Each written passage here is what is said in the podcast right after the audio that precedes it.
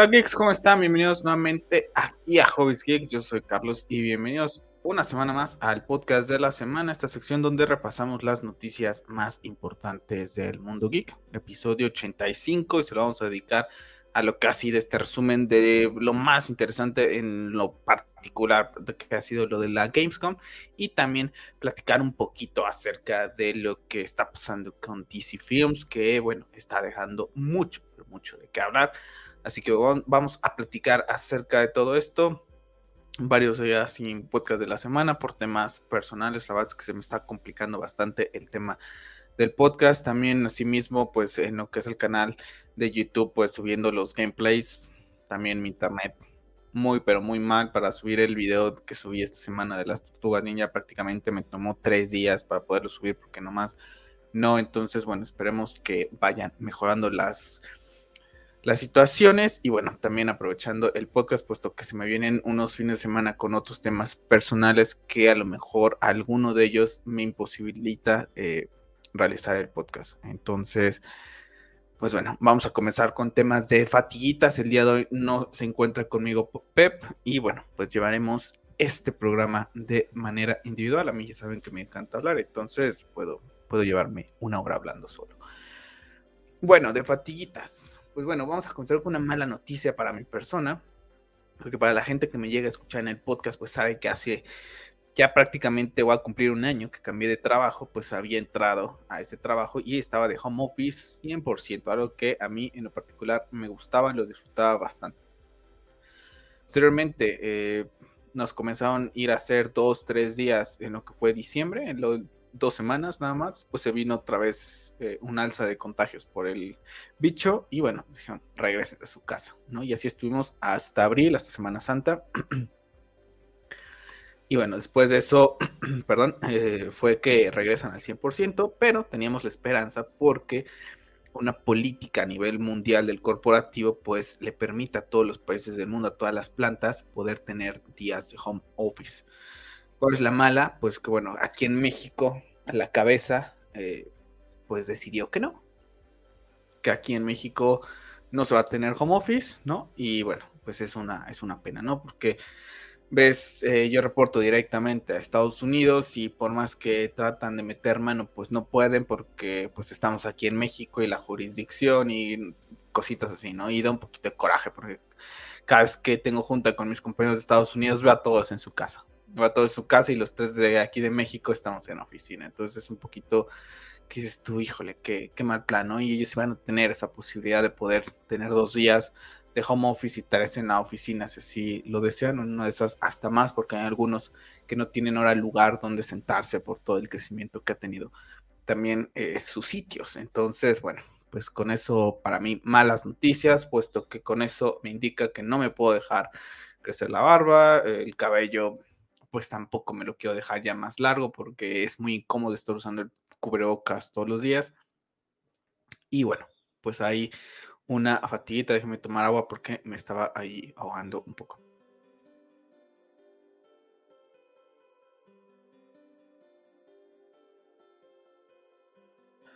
Bueno, ya está. Y también, bueno, pues me pusieron brackets, dientes y en verdad, un, dolor de cabeza, comer con los brackets. Eh, los primeros días que me pusieron un dolor en la mandíbula horrible. Pero bueno, gente, pues, ¿qué le va a hacer uno? ¿Qué le va a hacer uno?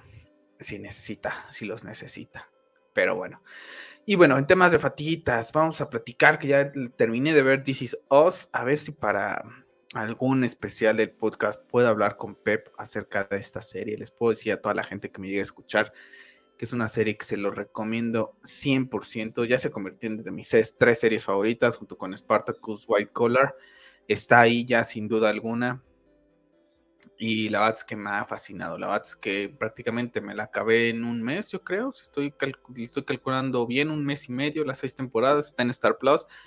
Y bueno, si no tiene Star Plus, está en Amazon Prime para también la gente que lo tiene. Y si no tiene ninguno de esos dos, pues no sé en qué página de internet la pueden encontrar. Seguramente para la gente que llega a buscar cosas en internet, la deberá encontrar. Pero se la recomiendo muchísimo una serie que a ver si hablo un poquito más cerca de Jack con Pep en algún otro podcast. Y bueno, también comenzó Game of Thrones, House of the Dragon, el domingo pasado, una serie que, bueno, la verdad es que me ha agradado. Agradado, estaba muy contento con ese intro cuando vemos al dragón volar Westeros y la verdad es que muy contento de regresar a lo que es ese universo.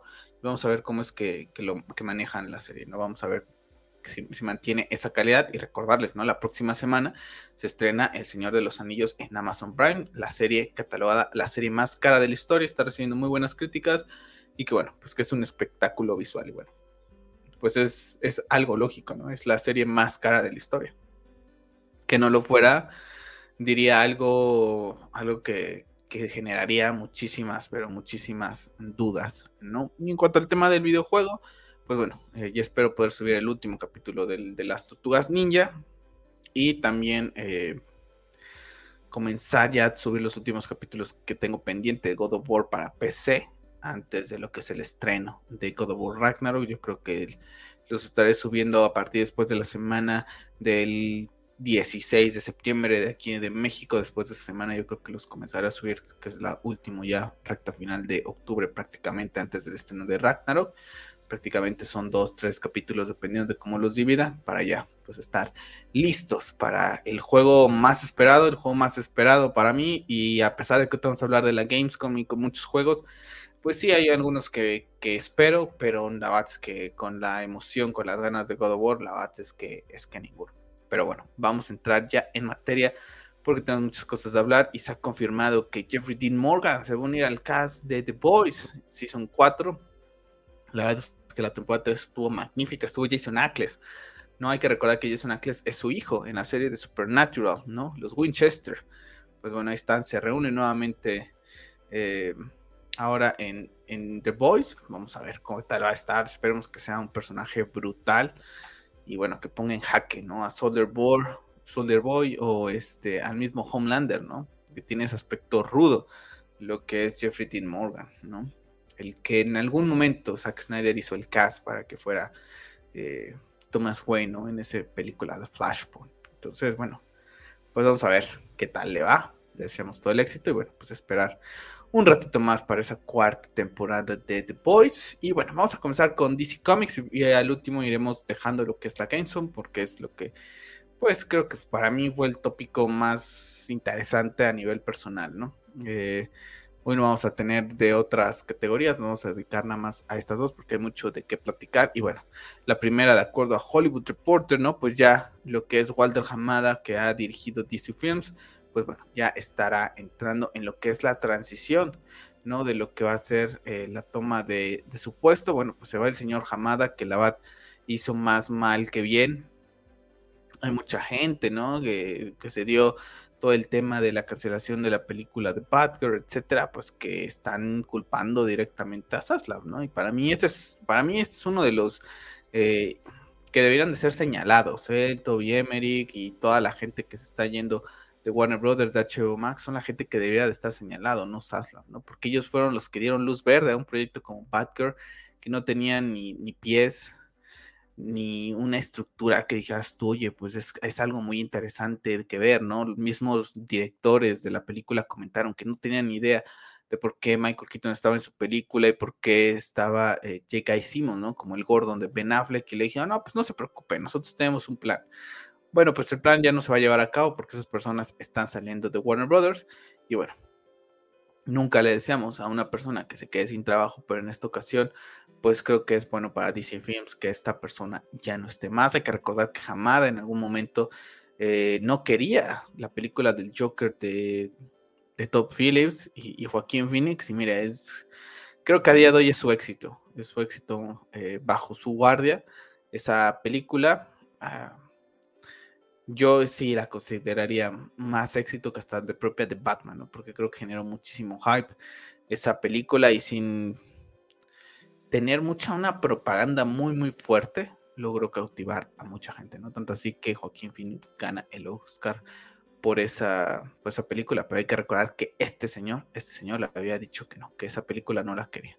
En fin, y bueno, pues como ya se va, pues cuál es el rumor que Dan Lin eh, está en pláticas para hacerse de ser la cabeza de DC Films. La verdad es que estuve viendo un poco su biografía, su filmografía, y a mí la verdad es que no, no me, pero no me llama nada la atención esta persona como sucesor de Hamad es prácticamente dejarnos con lo mismo, ¿no? Puede que haga las cosas bien, sí puede que las haga bien, pero así en lo particular, sí el papel que me dan es esta persona, la verdad es que no, yo creo que deben de traer a alguien que en verdad quiera a estos personajes también, ¿no? Eh, ahí tienes a lo que es Deborah Snyder, ¿no? Aunque mucha gente dirá que no, pero Deborah Snyder entiende el negocio del cine y entiende también a DC Films y a los personajes de DC. Entonces no entiendo, ¿no? Como por qué siempre trae a personas que, que, no. Vamos a ver si se cumple, pero bueno, ahí está la noticia por parte de Hollywood Reporter. Y como comentario adicional, pues este eh, personaje Dan Lin, pues en algún podcast estuvo mofándose acerca de los bots de Zack Snyder, ¿no? Entonces, bueno, eh, tendría algo que ver él con el tema de que en algún momento se llegara a llevar a cabo el restore de Nadeberg, que pusiera, pudiera ponerle un freno Posiblemente sí, pero hay que recordar que el que manda es Aslav y lo ha demostrado estas últimas semanas. Y bueno, seguramente si es inteligente y quiere buscar también por la parte de dinero, sabrá que el Snyderverse puede ser una buena oportunidad, ¿no? Hace unos eh, minutos del día viernes, que fue cuando estuvo grabando el podcast, pues salió una noticia en que eh, Erra Miller pues ya se reunió con la gente de Warner Brothers, ¿no? Y Michael DeLuca y Pam Addy para disculparse por influir negativamente con todos los, eh, con todo lo que está pasando acerca de él, ¿no? En su vida personal y que está comprometido con Flash. También se comentó que esas pruebas de, de screen que se han estado realizando, pues la catalogan que es una excelente película, prácticamente la ponen al nivel de la lo que es eh, la trilogía del Caballero Oscuro, de lo que es Christopher Nolan. La verdad es que yo tengo mis dudas porque en algún momento se ha filtrado alguna información de lo que puede ser este, esta película de la Bats que luce tontísima. ¿No? La Bats que por donde lo veas luce bastante mal. A mí en lo particular todo el tema de Ramírez me tiene un poco cansado. Nunca ha sido un actor que me agrade, siempre lo he dicho, ¿no? Y a pesar de que creo que Zack ha tenido muy buenos casts, Creo que el de Ram Miller no está tan bueno. Bueno, a mí en lo particular no me gusta. Sé que tiene una escena muy, muy buena en lo que es eh, Zack Snyder League, pero a mí en lo particular no me gusta. Entonces, bueno, vamos a ver cómo es que maneja Flash todo este tema para su, pues, primera película, eh, pues iba a decir en solitario, ¿no? Pero primera película compartida en el cine, ¿no? Donde tendremos a Mike Keaton, donde tendremos a Ben Affleck como Batman también y tendremos a Sasha Kale como Supergirl, ¿no? Entonces, bueno, vamos a ver cómo le va a Erra Miller. Y bueno, voy a tomar un poquito de pausa para tomar agua porque hablar solo sin alguien más para poder hacerlo está un poquito complicado.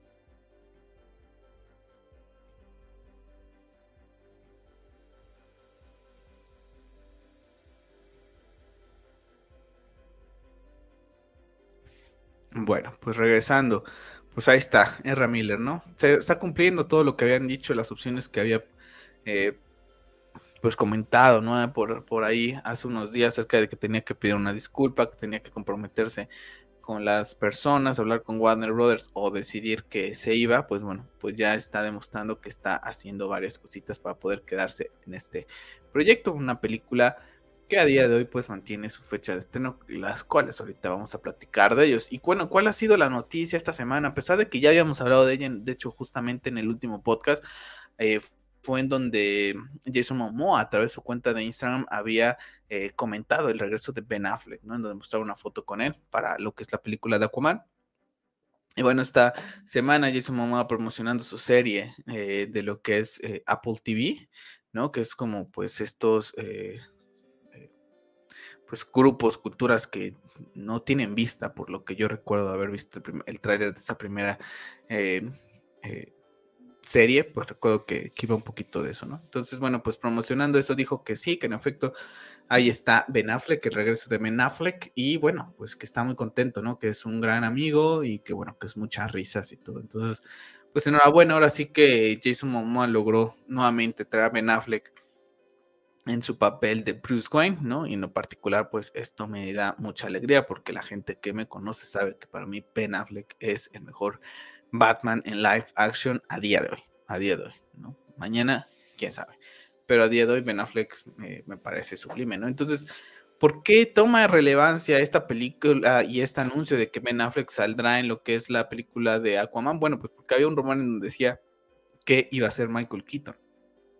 ¿Y por qué todavía es más importante? Pues bueno, porque esta semana se hicieron cambios de fechas en varias películas. Y si Aquaman, ahora que se va a estrenar después de The Flash, Ben Affleck sale, es porque Ben Affleck continúa con el manto de Batman en lo que es esa línea temporal del llamado eh, DCU, ¿no? Porque hay que recordar que está el rumor de que, bueno, en uno de los finales de The Flash él quedaría atrapado en esta dimensión eh, apocalíptica, ¿no? Muy similar a lo que es la Nightmare Scene de lo que es Zack Snyder. Entonces, con estos cambios se deja entender que no, que Ben Affleck es el principal, ¿no? Y que nada de Michael Keaton. Y creo que es algo lógico, ¿no? Creo que Ben Affleck a día de hoy está, es más relevante a, nivel mundial como Batman que Michael Keaton, ¿no? Mucha gente hasta fanática del propio Michael Keaton que lo catalogan como su Batman favorito y que crecieron mucho con, con estas películas, pues eh, no lo quieren ver, ¿no? Porque tienen miedo de qué es lo que pueda hacer Warner Brothers a este personaje con Keaton. Yo en particular, sí, Mike Keaton es mi primer Batman que veo en live action, más sin embargo, pues no, no me toca ver esas películas en el cine. Entonces, eh, pues bueno, eh, una ni había nacido, la otra prácticamente era un bebecito. Entonces, pues no, no aplica no aplica para mí esa nostalgia, ¿no? Como a, lo mejor alguien que sea más grande, sí, es mi Batman es de mis Batman que me gusta mucho, ¿no? Yo creo que ahorita en segundo lugar, ¿no? Pero la verdad es que, no me agrada, ¿no? Que, estuviera ahí nada más porque quería sacar a Ben Affleck y todo lo relacionado a lo que es, eh, pues, Zack Snyder, ¿no? Y bueno, pues Zaslav pues, ha retrasado nuevamente películas, todo el tema de Warner Brothers sigue con muchas modificaciones, lo que está pasando, aquí tenemos ya la lista de qué es lo que se viene, ¿no? Black Adam llegaría hasta el 21, eh, no, aquí ya fue el que, este ya, ya cambió eh, 2, perdón. Si Black Adam se estrena ahorita en, octubre, perdón. Eh, pasa hasta el 17 de marzo.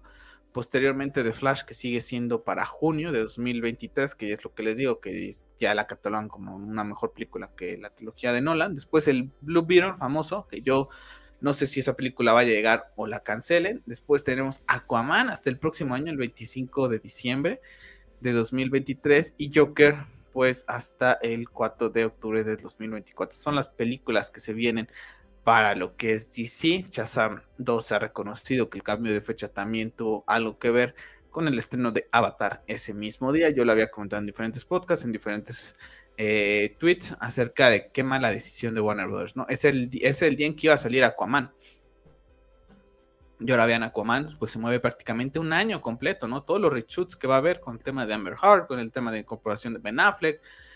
Eh, Flash seguramente tendrá muchos reshoots, ¿no? Porque si entonces ya eh, la continuidad eh, podría que existir entre la película de Flash y Aquaman, puede ser el mismo Ben Affleck. Entonces vamos a ver cómo es que lo manejan, pero bueno, la verdad es que deja mucho, pero mucho que desear los estrenos y la mala planeación que se ha tenido con este universo, ¿no? Y bueno, antes de, pasar a este, a este temita de Naughty Dog, porque bueno, eh, pues la próxima semana ya se estrena, ¿no? Por fin se estrena este remaster, remake para PlayStation 5. y en particular lo voy a jugar, tengo muchísimas ganas. No creo que lo transmiten ni traiga ningún gameplay aquí al canal. Ya prácticamente se trajo en su momento lo que fue el remaster de PlayStation 4. Creo que para mí ya no me vale y más porque lo voy a jugar muy pero muy tranquilo, ¿no? Al ser un juego que ya he jugado eh, algunas veces, pues no es un juego que me quiera devorar, entonces lo voy a jugar con muy con mucha calma, ¿no? Y bueno, aquí están todas estas ediciones que han salido estos últimos días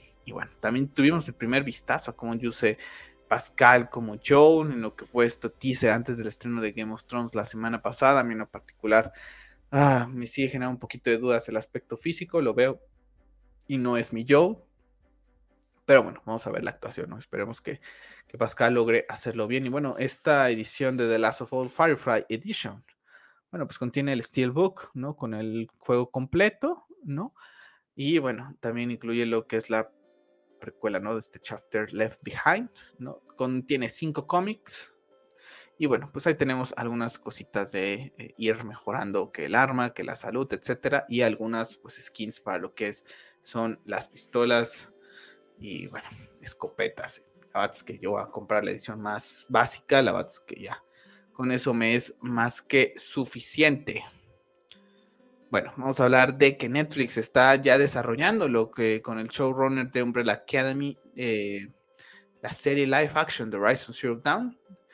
Esperemos que le vaya bien, creo que tiene mucho potencial si saben eh, llevar a cabo los recursos para poder aplicar unos buenos CGIs, porque creo que se lo necesita bastante que tenga una buena historia, porque tan solo la serie de, Netflix de Resident Evil ya ha sido cancelada. Entonces, yo preferiría que cuando se haga una, una, serie de algún videojuego se haga bien, ¿no? La de HBO eh, con The Last of Us creo que va a ser una de esas series que va a romper nuevamente el paradigma de una serie llevada a lo que es la pantalla chica o a la pantalla grande. Creo que The Last of Us lo puede romper nuevamente, así como en su momento el mismo The Last of Us cuando salió en 2013 para PlayStation 3 cambió muchísimas cosas, cambió la forma de hacer videojuegos y que mucha gente hoy trata también de imitarlo, ¿no? En el, en el sector. Entonces, esperemos que le vaya bien a lo que es Horizon Zero Dawn. A mí en particular sí me gusta lo que son los juegos, pero no me han terminado de enganchar, así que ya estuvo, wow, o sea, es un juego que vuelva, vuelva a jugar nuevamente ninguno de los dos, pero bueno, espero que le, que le vaya bien. Creo que tiene cositas muy interesantes que explorar.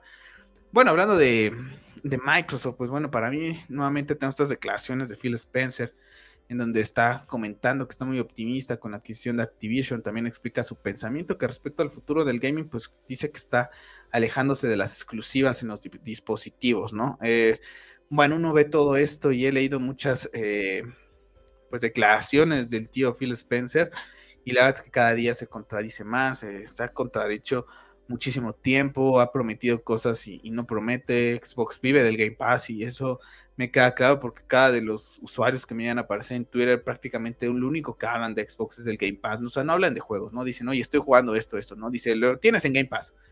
Bueno, pero en Game Pass, ¿qué estás jugando, no? Dime, platícame, o sea, estás más, están más eh, interesados en qué pasa con la Casa Azul que, otra cosa, ¿no? Entonces sí, Game Pass es un servicio impresionante, el ecosistema es muy bueno, pero eh, ha venido prometiendo eh, exclusivos que nomás no llegan, ¿no? Y bueno, ahorita el tema este de que dice que el futuro del gaming es alejada de los exclusivos dispositivos, pues a ver, entonces deja todo lo que compraste de Activision, ¿no? Eh, que no sea exclusivo, ¿no? O sea, ahí están esas dobles morales, dobles discursos, ¿no? Que te lo dejas y digas, oye, el tío Phil es un muy buen rollo, ¿no?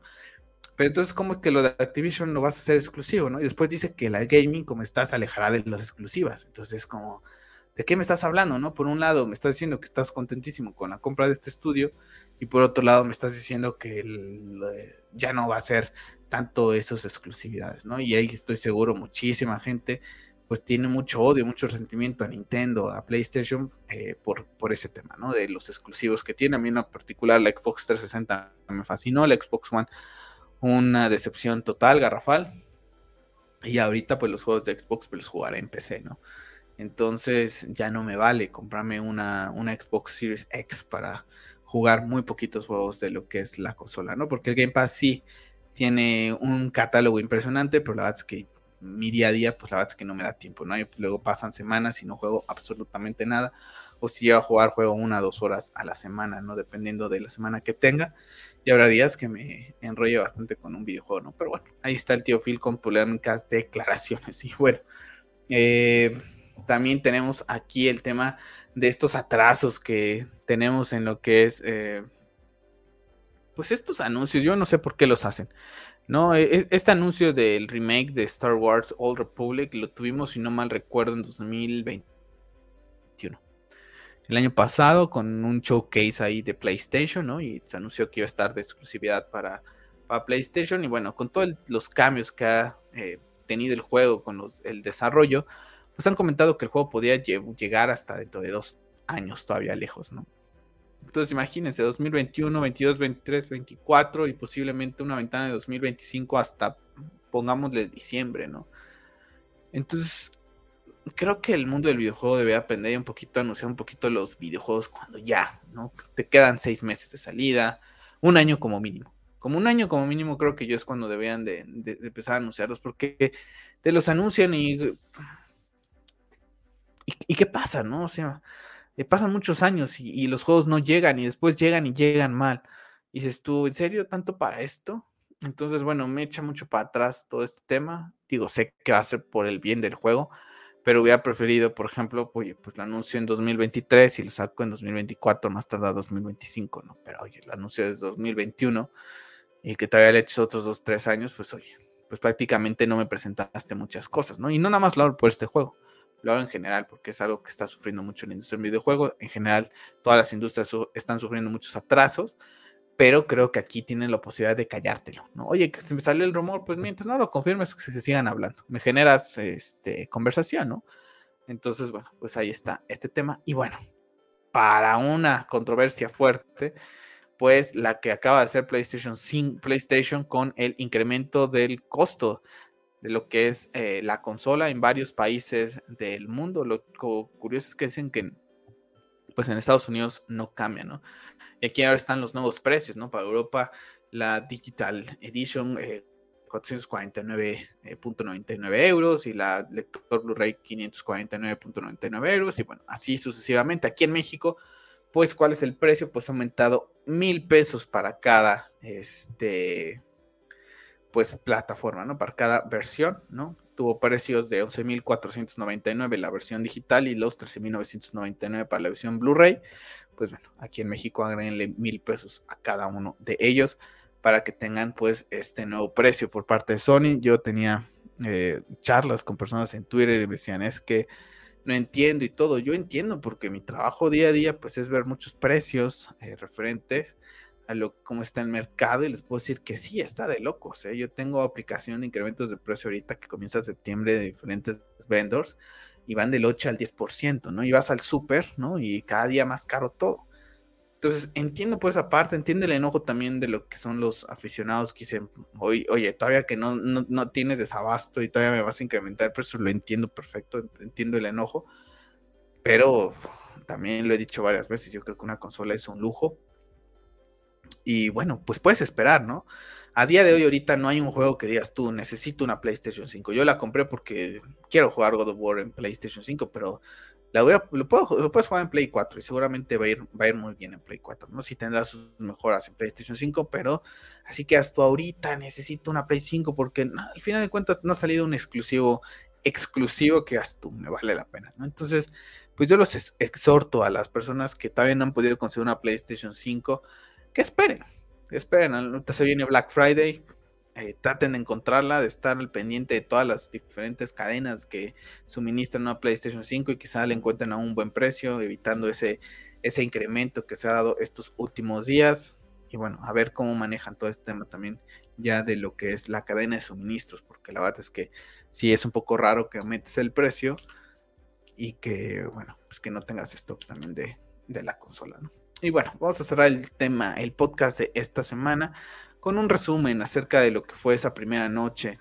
de lo que es la Gamescom. Vamos a tocar únicamente los temas que a mí en lo particular me llamaron la atención. Porque bueno, la verdad es que han estado un poquito desabridos desde hace tiempo ya los eventos de lo que son los videojuegos. A mí en lo particular no recuerdo uno que me emocionaba tanto como ese 2016 cuando se anuncia God of War, cuando se anuncia Spider-Man, cuando se anuncia Days Gone en, de, PlayStation. Creo que para mí ha sido una de las mejores conferencias de lo que fue la lejana E3. Pero bueno, vamos aquí a tener primero este anuncio, ¿no? De, estos, de este nuevo mando eh, Pro de lo que es eh, la PlayStation 5 que llegará el próximo año. A mí en lo particular el diseño me parece impresionante, está muy bonito, pero la verdad es que la verdad no necesito yo un control de eso, al menos que seas muy pro, pues yo creo que sí, ¿no? Que vayas a competir al Evo, etcétera, pues sí, cómprate uno de estos. Si no, yo la verdad es que no le veo ningún caso. Yo creo que deberían de trabajar en un control normalito, aumentándole la batería, porque es posible que es una chorrada. Ayer quería jugar Red Dead Redemption un ratito y, me duró bien poquito, ¿no? Ya necesita cargarlo. Entonces hasta estoy considerando comprarme otro, otro control para que cuando esté cargando ese tenga el otro de backup. Y más que ahorita que viene un montón de juegos, ¿no? Y que tarda cargándose, no es que se lo pongas y se cargue en media hora y ya, tarda cargándose y todavía pues dura muy, pero muy poco a mí, eso es lo que me hubiera gustado que hiciera.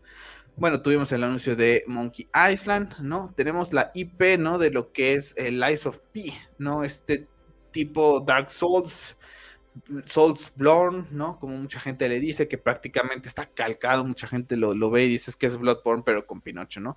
Hay un gameplay ahí en IGN que la verdad es que luce fantástico. Yo tengo muchísimas ganas de este juego, Bloodborne.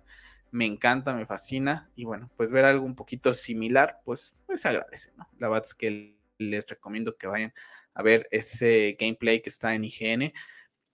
14 eh, minutos, me parece, está, está muy bueno, ¿no? La verdad es que a mí en lo particular me llama muchísimo, pero muchísimo la atención y va a estar de día 1 en Xbox Game Pass. Una buena noticia para la gente de Xbox. No sé, ya veré si en ese momento, porque llegará Xbox Game Pass, pero seguramente nada más a consola PC, al Game Pass de PC no creo que llegue, entonces ya veré dónde me lo juego, pero seguramente en la Play 5 para poderlo jugar también eh, en la pantalla 4K, ¿no? Lords of Fallen, ese también me llamó muchísimo porque es un también estilo Souls, ¿no? Y que, eh, bueno, pues se confirma, se, dice que va, va, a ser mucho más grande que el original, va a tener eh, pues un Real Engine, ¿no? Va a estar realizado en un Real Engine. La verdad es que también cómo se están saliendo muchísimos juegos Souls-like, la verdad es que son muy buenos, son muy desafiantes, te, da mucho gusto cuando logras terminar algún boss. Yo ahorita estoy jugando Demon Souls y sí, o sea, te cuesta muchísimo trabajo. Hay días en los que prácticamente no haces nada más que farmeo, regresar, etcétera.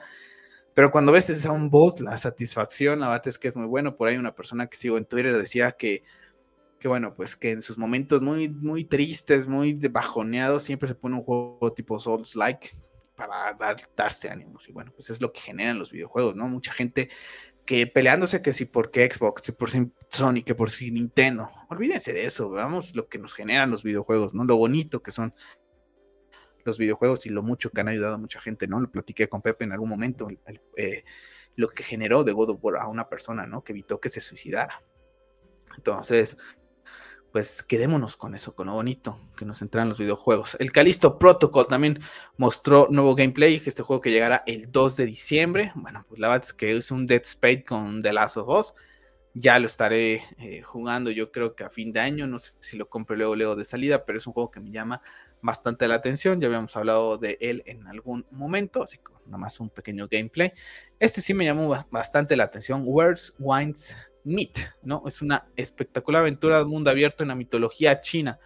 Bueno, les invito que vayan a ver el tráiler para la gente que ha jugado Ghost of Tsushima es prácticamente Ghost of Tsushima, ¿no? Nada más que ahora en un mundo, pues, no sé si más grande, lo, veo, siento que puede ser más grande que Ghost of Tsushima, por, no sé, como que me dio esa la impresión ese es el, tráiler, ¿no? Pero bueno, eh, vamos a ver qué tal le va. La verdad es que a mí en lo particular eh, todo el tema de estos de los samuráis me gustan bastante. Se aleja un poco de la realidad, ¿no? Eh, a lo que maneja Ghost of Tsushima, pero la verdad es que está, está bastante bien. Así que bueno, tuvimos algo de Sonic Frontiers, tuvimos eh, el anuncio, una disculpa, pero me perdí con la dando, aguánteme tantito.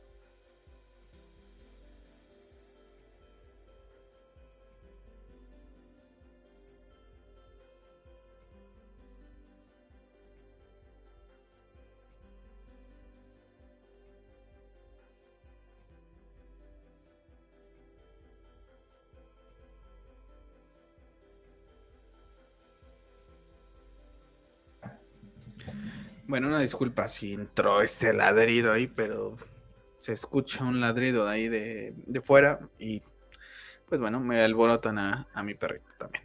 Entonces, bueno, este tema de, de ¿no? Un nuevo MMO de supervivencia, la verdad es que yo no soy tan fanático de Dune.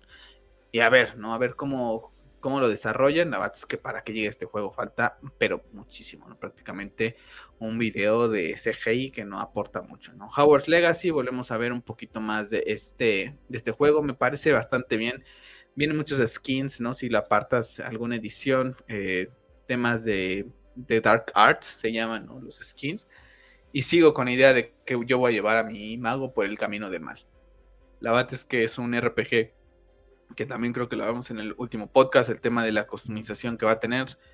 Yo creo que sí me voy a ir por Slytherin, ¿no? Eh, por ahí ya salió lo que es la versión eh, digital, perdón, física, ¿no? La coleccionista, la verdad es que no me llama mucho la atención, pero el juego creo que luce, luce bien. La verdad es que creo que para todos los fanáticos de Harry Potter es un juego que estamos esperando desde hace mucho, pero mucho tiempo. Entonces, con muchísimas ganas de este juego. Eh, bueno, tuvimos Atlas Fallen también, aquí el anuncio de Kojima, Dying Light, ¿no? Que tardó muchísimo ya en pues anunciarse, ¿no? Tendrá temáticas también de gladiadores. Este DLC estará eh, disponible en Play 4 y bueno, prácticamente todas las consolas a partir de lo que es el 13 de octubre. Tuvimos Gotham Knights que nos mostró nuevamente a toda la galería de, villanos. Los, la customización de todos los personajes, Batgirl, Nightwing, Capucha Roja, Robin no sé, yo lo veo y sigo sintiendo que esto es un retroceso después de haber jugado los Arkham. Creo que hasta los diseños de los personajes, los invito a que vean los diseños de los personajes. A mí en particular no me gustan del todo. Harley Quinn, o sea, la vemos en, Arkham Asylum, en Arkham City y en Arkham Knight. Y su diseño es impresionante. Y la verdad es que aquí, ah, no, la verdad es que no. No sé, debería estar más emocionado por este juego. Sí lo voy a jugar porque está basada en el universo de Batman y quiero ver qué es lo que hacen, etcétera, pero no sé, hay algo que no me termina de convencer y es triste, ¿no? Es triste porque soy muy, pero muy fanático de lo que es eh, el Bat Person, ¿no? Pero bueno, esperemos que le vaya bien. Ahora saldrá el 21 de octubre, se eh, lanza unos días antes, ¿no? Entonces, bueno, eh, vamos a tenerlo de esta manera, el Gotham Knights, ¿no? Y bueno, para mí ha sido de lo más interesante también junto con Phantom Hellcat. ¿no? Que este hack and slash, ¿no? Tiene un estilo un poquito ahí de Nier, también lo, si, si lo ponemos a ver, de hecho aquí también lo, lo, dice, ¿no? Eh, ayer lo estuve viendo, ayer estuve repasando algunos juegos que no había visto y este fue uno de los que me llamó la atención junto con el de Wind, ¿no? De esta cultura china, creo que son de esos que en algún momento, ¿no? Eh, que a lo mejor de esa escasez de juegos dices, ok, lo juego, ¿no? De salida yo creo que no, porque hay una saturación impresionante pero bueno, para mí esto fue ¿no? lo más eh, destacado de lo que ha sido la Gamescom, sin duda alguna. De todos los juegos mostrados hasta ahorita, el que más espero es Lies of P. Y así que digas, bueno, pues que espero, como decía yo, a nivel God of War, pues la verdad es que ninguno, ¿no? Pero bueno, eh, me llama muchísimo la atención qué es lo que pueden lograr con este pues juego que prácticamente es una calca de Bloodborne para todas las consolas y basado en el mundo de Pinocho. Así que bueno, déjenme en los comentarios ustedes cuál es el que más les ha gustado, qué es lo que más le ha llamado la atención. Les recuerdo que la próxima semana ya sale The Last of Us Remake. Uno ya también está muy, pero muy cerca es Platoon. Y bueno, pues tenemos muchísimos, pero muchísimos juegos que se vienen a fin de año. Se viene otra vez una carga impresionante de eso. Y también déjenme en los comentarios qué les ha parecido todo el drama que hemos tenido con DC, eh, si están contentos con el regreso de Ben Affleck, qué opinan de todo el tema de R. Miller. Y bueno, ahora este nuevo rumor de la persona que ocuparía el lugar de Hamada. Así que bueno, no se les olvide suscribirse al canal, regalarme un like. Y les recuerdo que el podcast lo pueden escuchar en diferentes plataformas como lo es Spotify, Apple Podcast, Google Podcast. A mí me pueden seguir en Twitter en arroba hobbieskicks. Yo me despido, soy Carlos y recuerden, sigan siendo geeks.